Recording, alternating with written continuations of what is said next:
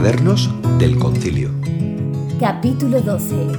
El domingo, un regalo de Dios a su pueblo.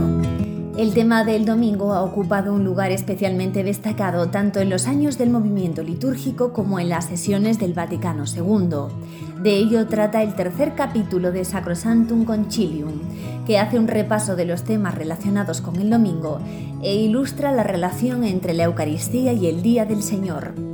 El domingo es un regalo que Dios hace a su pueblo. Presentar este día como un regalo remite a la celebración de la Eucaristía, el momento en el que Cristo se ofrece y da este acto de amor a la humanidad entera. En el centro de la acción litúrgica está el pueblo de Dios, que recibe los sacramentos en la oración y en la acción de gracias. La misa constituye el centro de toda la vida cristiana para la Iglesia universal, para la Iglesia local y para cada uno de los fieles. La unidad de estos se manifiesta a través de la comunión con el cuerpo de Cristo en la Santa Misa.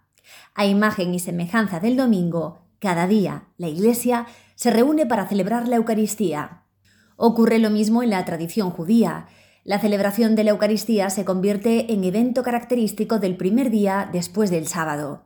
El hombre también mediante la escucha de la palabra, las ceremonias y las oraciones, celebra el misterio pascual. La participación en la Eucaristía no consiste en la mera asistencia con actitud de espectador, tampoco en la escucha pasiva e indiferente debe ser la misma experiencia de fervor que caracterizó el encuentro de los discípulos en Emaús. Debe suscitar en el corazón el deseo de ayudar a nuestros hermanos. La reflexión pastoral sobre la celebración del Día del Señor es muy amplia y son muchas las preguntas abiertas.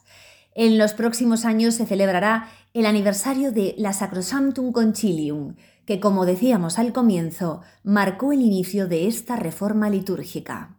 Estos años de aplicación de las perspectivas conciliares han estado marcados por la renovación de la pastoral, de la praxis y del estilo celebrativo.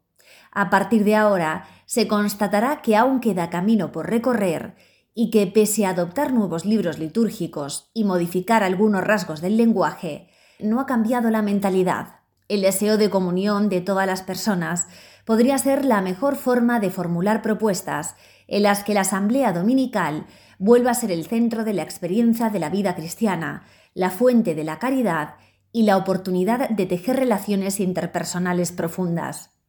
El diálogo abierto será la clave para que los pastores y los fieles puedan entender el profundo cambio social y cultural que acompaña a esta sociedad.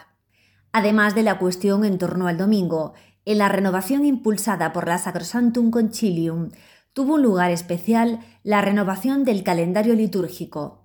Este calendario, tras el Concilio de Trento, ya sufrió muchas reformas. Las más destacadas tenían como objetivo que las fiestas de los santos no eclipsasen al domingo y a las celebraciones del misterio de Cristo. El año litúrgico se vive como una celebración de la vida, por lo que el tema central es la conmemoración del misterio de Cristo, por el cual se produce nuestra salvación, que nosotros actualizamos en cada Eucaristía. En torno a él están las grandes celebraciones cristianas de la pasión, la muerte, la resurrección y culmina en la ascensión. Sacrosantum Concilium sitúa las celebraciones marianas y a los santos junto a la celebración anual de los misterios de Cristo. La Constitución reafirma la preeminencia del culto a María sobre el Día de los Santos y lo justifica a la luz del vínculo que existe entre ella y Cristo. Todo el culto que se rinde a María, por tanto, debe entenderse a la luz del papel que ella ocupa en el misterio de Cristo, una relación que también se expresa en la Constitución Lumen Gentium. El culto a los santos ocupa también un lugar importante en esta Constitución. Ellos son quienes, con la ayuda de la gracia, han alcanzado la salvación eterna, habiendo sufrido con Cristo, son glorificados con Él y ahora en el cielo alaban a Dios e interceden por todos nosotros. Esta relación de la gloria de los santos con la de Cristo está inscrita en el Estatuto del Año Litúrgico y encuentra precisamente en el domingo como Día del Señor su expresión más elocuente. También las celebraciones de piedad popular acompañan a los fieles en la celebración litúrgica de los domingos. Esta aclaración sobre la piedad popular provocó la desestimación de algunos hacia formas de oración muy queridas por los fieles que se habían desarrollado a lo largo de los años para sustituir a la liturgia. En el periodo inmediatamente posterior al concilio se puso en marcha un camino de deconstrucción de las prácticas piadosas. Cuadernos del concilio